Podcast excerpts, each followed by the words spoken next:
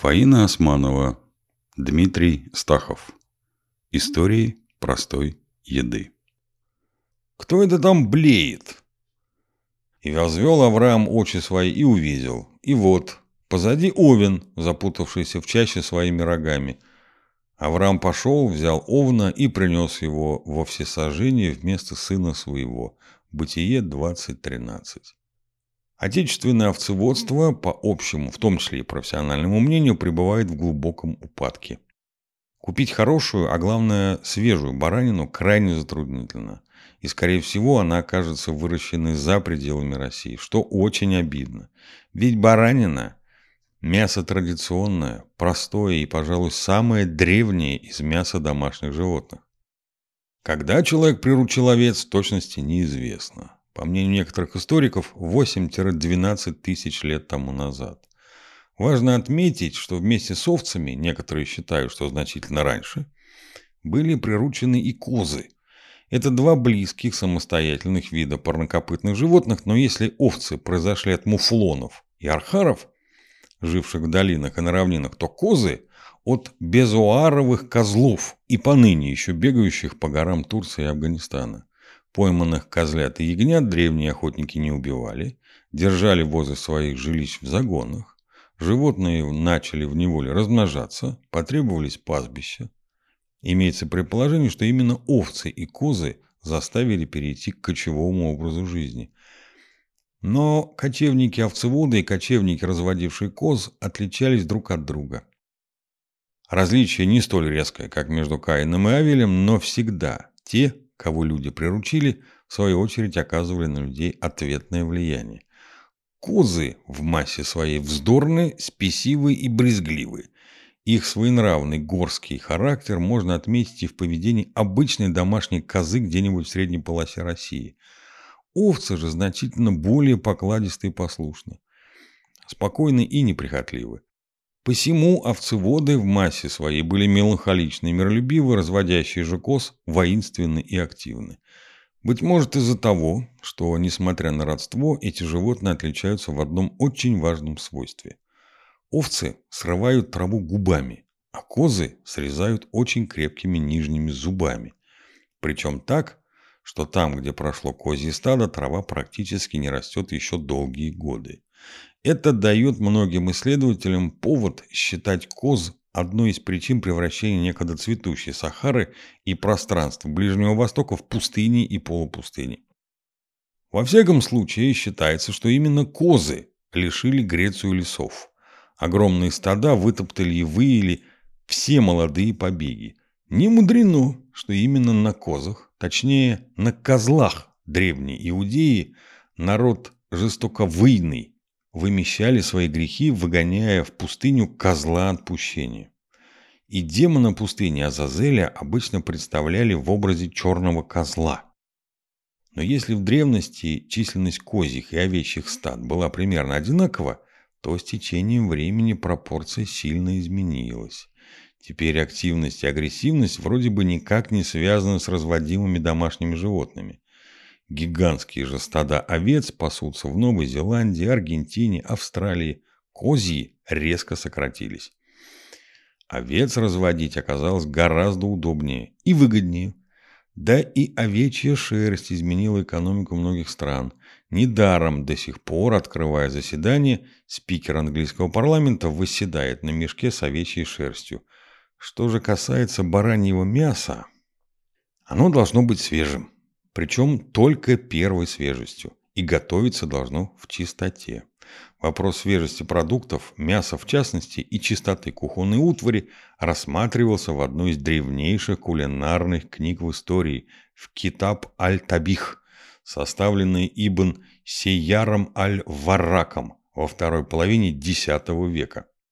Автор приводил в качестве примера чистоты, в данном случае вовсе не ритуальной, а, так сказать, бытовой, притчу о поваре султана, ходившем к друзьям поиграть в шахматы. Друзья как-то решили попросить повара приготовить сикбадж, то есть баранину, тушеную с баклажанами в соусе из сока незрелого винограда и меда. Повар же приказал слуге, обычно готовившему это кушанье, принести горшок и, осмотрев горшок, заставил слугу несколько раз вычистить горшок глиной, потом тщательно промыть, потом несколько раз вымыть сельдереем. После чего осмотрел все продукты, что-то заменил, что-то оставил как есть и, приказав готовить блюдо, вновь сел к шахматной доске. Друзья, думавшие, что повар приготовит сикбадж сам, были поражены.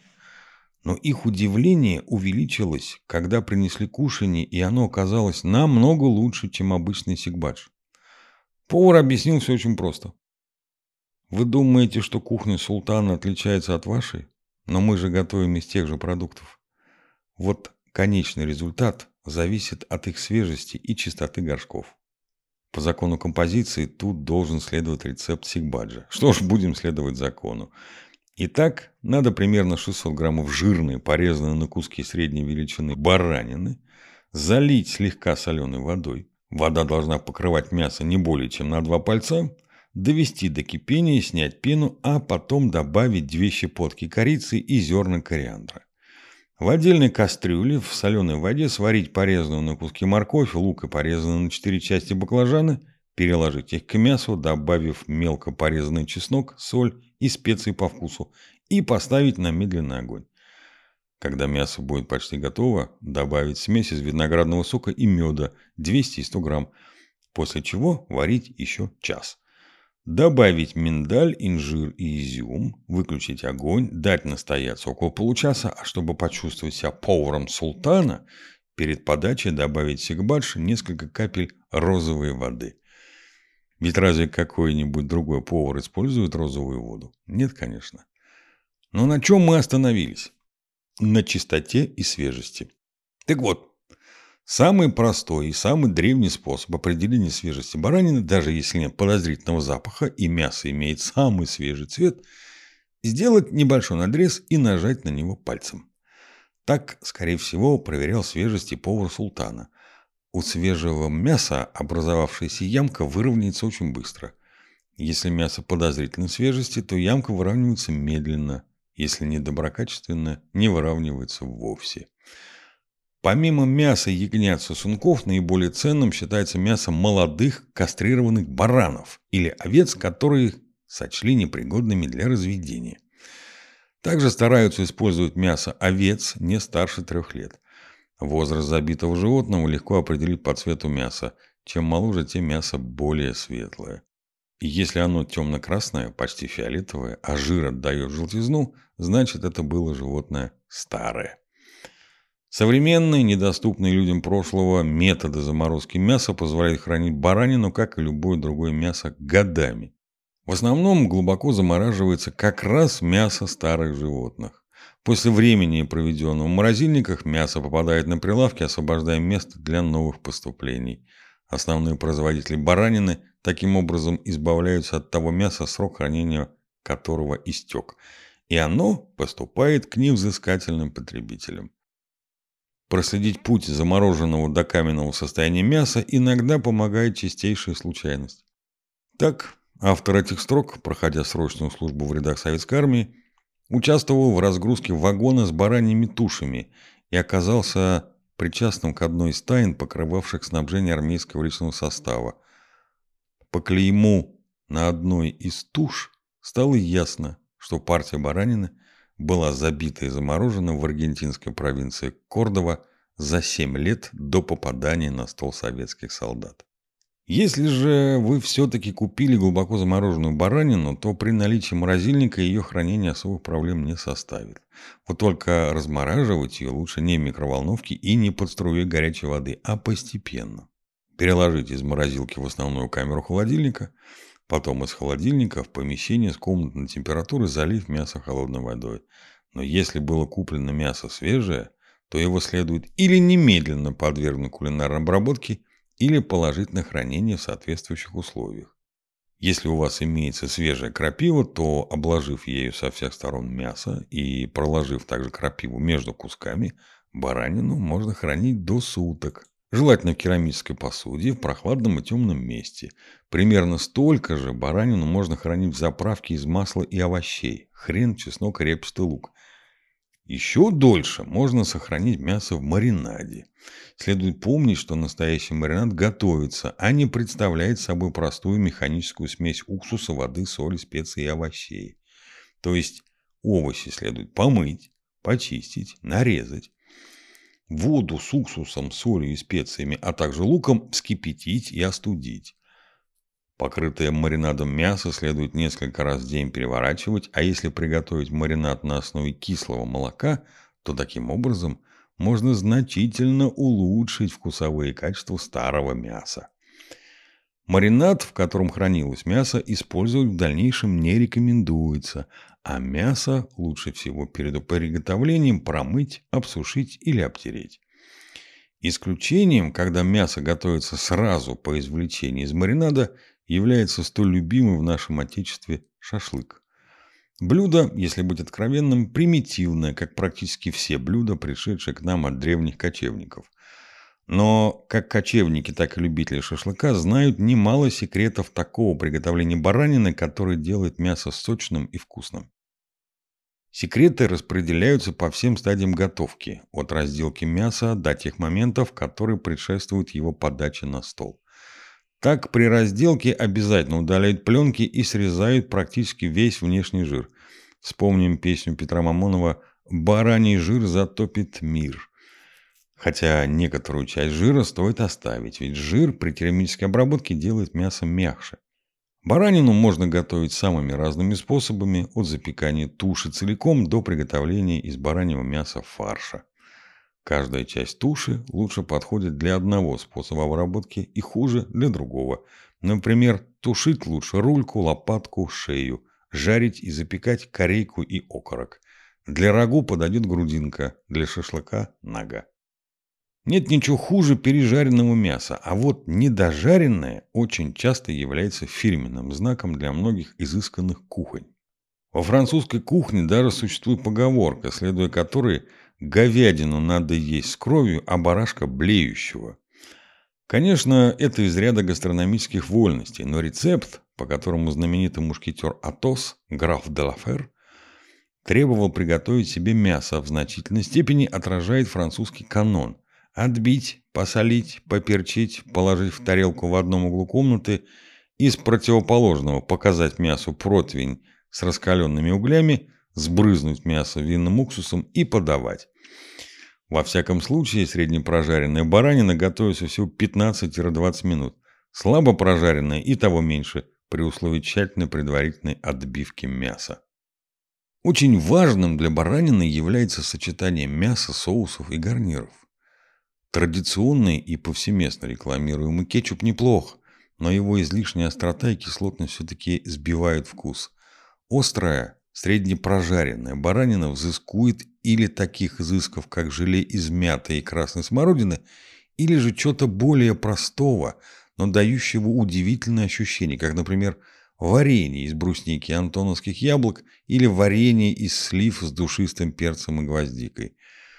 Кстати, и во французской кухне подобные сочетания не были редкостью.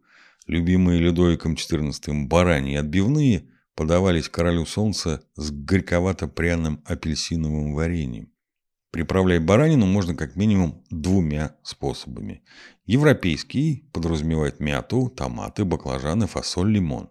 Восточный – чернослив, миндаль, корицу и инжир.